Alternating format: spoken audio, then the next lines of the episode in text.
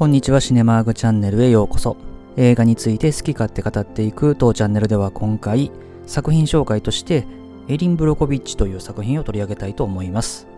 今回は前編ですので映画の概要ですとかスタッフやキャストの紹介をさせていただいて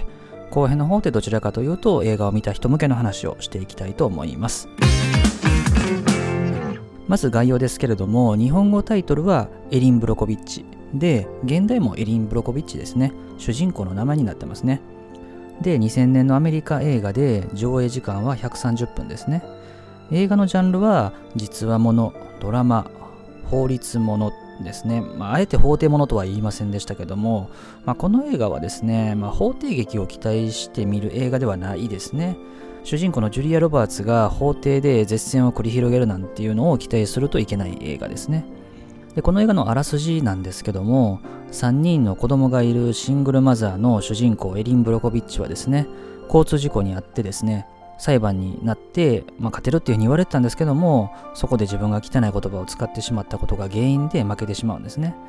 でお金に困ったエリンはその裁判で弁護してくれたエドの事務所に行って強引に働いていくと、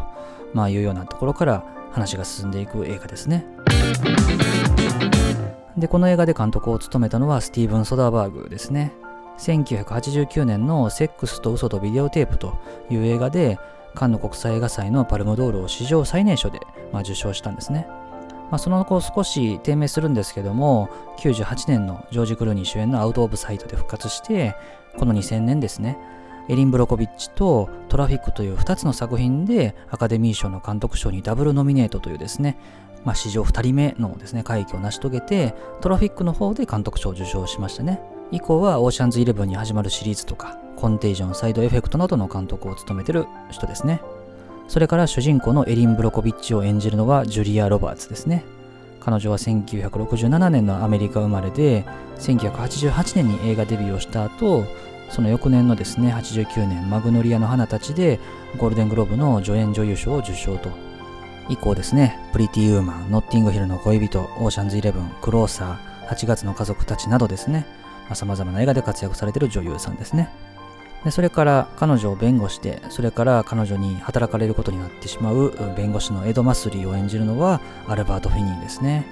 彼は1936年のイギリス生まれで、トム・ジョーンズの華麗な冒険とか、オリエント急行殺人事件のポアロ役、それからドレッサー、ミラーズ・クロッシング、ビッグフィッシュ、ボーン・アルティメータム、007のスカイフォールなど、さまざ、まな映画で活躍された名優ですね。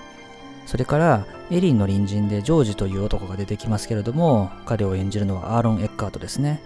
1968年のアメリカ生まれで97年にデビューして、まあ、この頃はまだ脇役としてね出ることが多くて、まあ、以降はねザ・コア、サンキュー・スモーキング、ダークナイトのハービー・デンド役ね、それからラビット・ホールとか、エンド・オブ・ホワイトハウスの大統領役、それからハドソン川の奇跡などの映画で知られてる俳優ですね。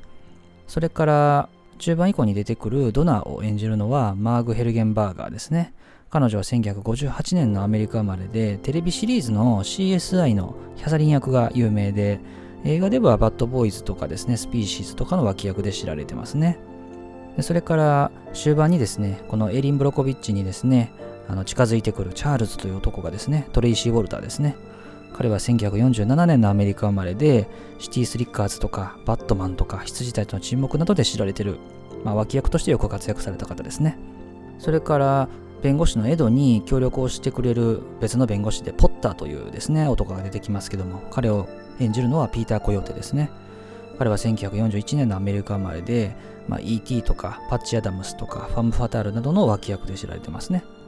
それからキャスト関係最後に紹介するのは、パメラという女性を演じるチェリー・ジョーンズですね。彼女は1956年のアメリカ生まれで、モンタナの風に抱かれて、サイン、それからあのテレビシリーズであの24ってありますけども、あそこの大和とのシリーズからですね、あの女性大統領出てきますけども、その役を演じていることで有名ですね。で、キャスト関係は以上で、まあ、スタッフ関係何人か紹介しておくと、制作に入っているのがですね、ダニー・デビートですね。彼は1944年のアメリカ生まれで、カッコーの巣の上でで映画デビューした後ですね、